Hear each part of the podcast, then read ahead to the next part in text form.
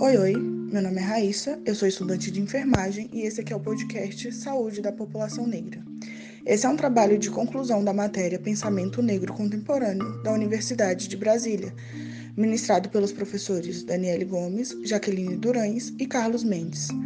Aqui nós vamos conversar um pouquinho sobre pontos importantes da saúde da população negra no Brasil, como, por exemplo, SUS, doenças genéticas, fatores socioeconômicos e outros determinantes sociais, assim como alguns outros assuntos de nosso interesse.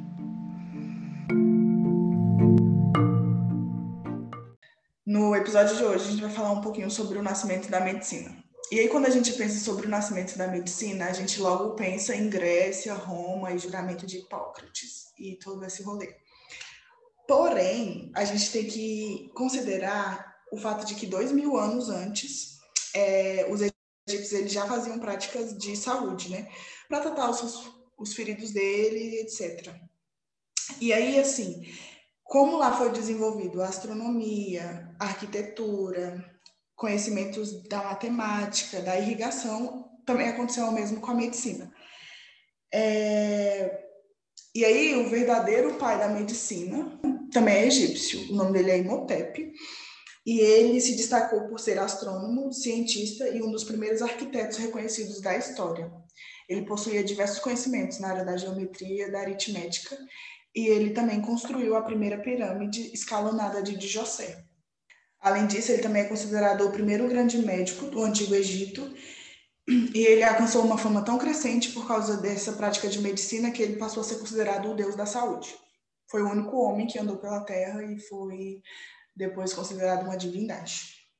E aí, quando a gente pensa em vai pensar na sociedade egípcia, é uma sociedade que conhecia como nenhuma outra sociedade a anatomia humana e aí a gente pode perceber isso pela prática avançada de mumificação que eles praticavam, né? Ligada à preservação corporal para a vida após a morte. E eles também foram um dos primeiros povos da antiguidade a se preocuparem com saberes de cura.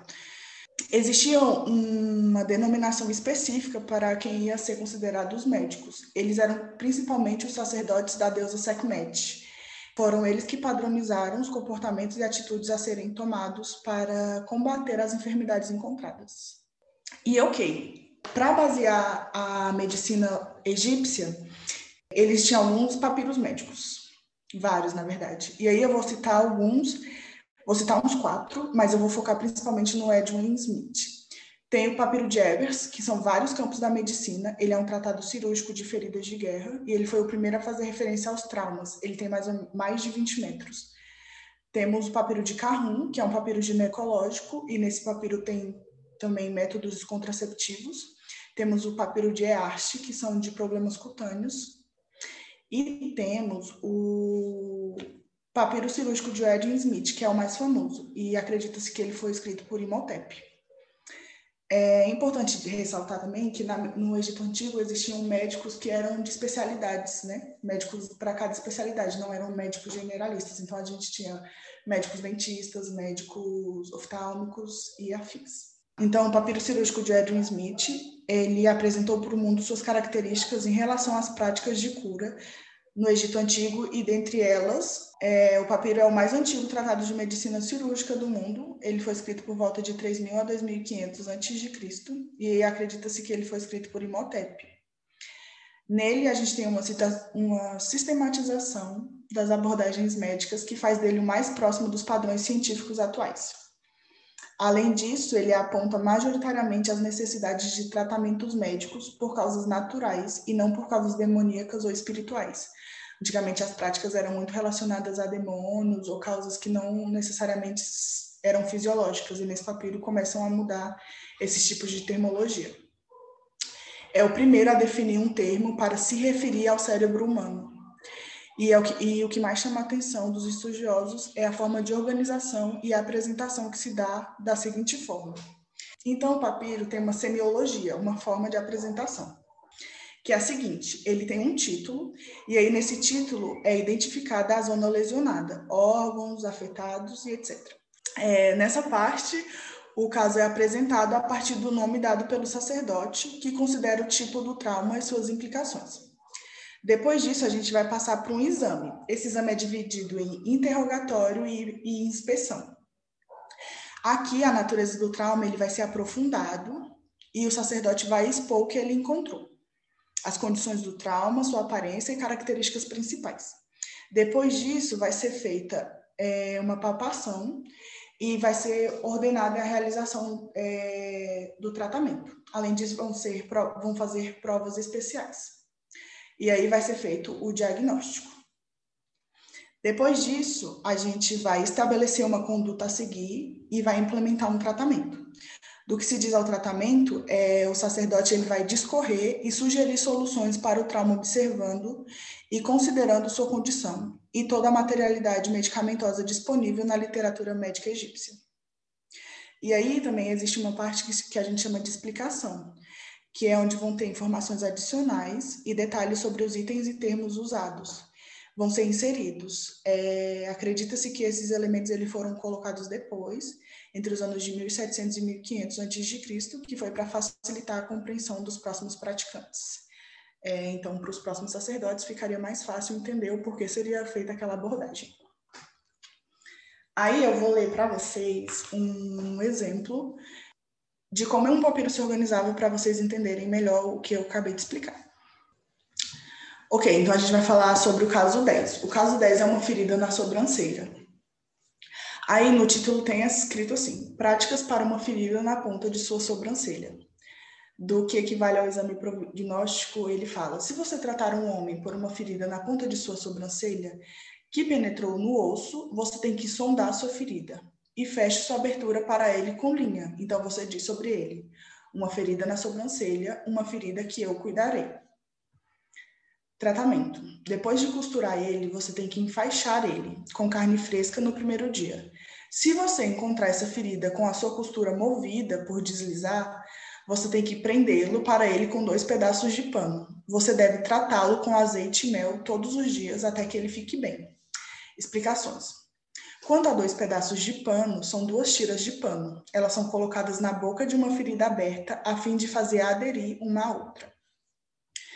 Ou seja, os papiros eles eram basicamente uma forma de tratamento, uma instrução de como você ia lidar com isso o que mais me chama a atenção é que as formas como o papiro se organizavam se aplicam muito de forma muito parecida com a prática de enfermagem. A gente tem na enfermagem o que a gente chama de sistematização da assistência em enfermagem, que é o que dá respaldo é, científico para a nossa profissão.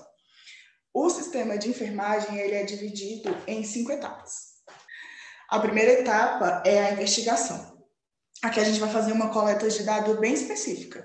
Então, a gente vai fazer também um interrogatório, uma inspeção, uma palpação, aqui a gente faz exame físico, a fim de entender qual é o problema do nosso paciente, né?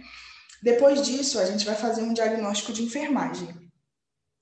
A gente tem um documento que é, padroniza todos os nossos diagnósticos e consta todos eles nesse mesmo documento, que é o NANDA. Então, lá a gente vai achar todos os diagnósticos de enfermagem possíveis para esses determinados problemas dos nossos pacientes. Depois disso, a gente vai fazer um planejamento. Nesse planejamento, a gente vai categorizar os nossos resultados esperados. Então, para esse diagnóstico, eu espero receber esse resultado. Para isso, a gente também tem um documento que se chama NOC. O NOC, ele é totalmente conectado ao NANDA, ou seja, o diagnóstico do NANDA também se aplica ao NOC os resultados esperados são interligados. Depois desse planejamento, a gente vai fazer a implementação da assistência em enfermagem. Então, a gente vai começar a traçar planos para alcançar os nossos resultados esperados. E aí, a gente vai fazer intervenções, né, para alcançar esses planos. Para isso, a gente também tem um documento que não é tão bom quanto o papiro de ser unificado, mas como vocês podem ver, a gente tem um documento para cada coisa.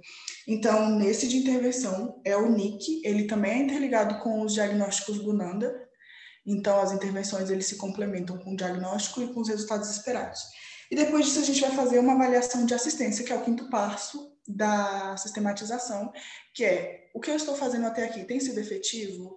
Preciso mudar alguma coisa nos meus planos, etc. Então, eu fiquei é, muito espantada quando eu vi a organização do papel, porque na minha cabeça, se parece muito com a, com a sistematização da assistência de enfermagem. E eu achei que se parece muito com o nosso jeito de fazer ciência atualmente. E se se parece tanto, Por que, que a gente não tem conhecimento dessas práticas? E aí, o escritor do artigo que eu usei para fazer esse episódio, que inclusive o nome dele é Wilson Oliveira Badaró, ele é estudante da história, de História da África. Ele fala que o principal motivo da gente não conversar e não saber sobre esse tipo de prática é realmente o desinteresse em demonstrar e sugerir o protagonismo negro em diversos segmentos e, sobretudo, os que agora são tidos como elitizados, como é a prática de medicina. E basicamente é isso. Eu acho que isso deixa bem claro que existem muitas outras ciências e civilizações que podem explicar vários acontecimentos atuais, várias das nossas manifestações artísticas, culturais, religiosas, científicas, mas que são deixadas de lado por conta da valorização de uma civilização em específico. Então é importante que a gente reveja e busque realmente as nossas origens e o surgimento das coisas de onde elas realmente vieram. E é isto. Se você me ouviu até aqui, muito obrigada. Espero que as informações tenham te ajudado de alguma forma.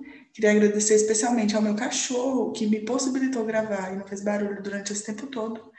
E a minha amiga Jojo, que está aqui na edição e na gravação. A base de energéticos, sim, mas está me ajudando. Então, muito obrigada, Giovana.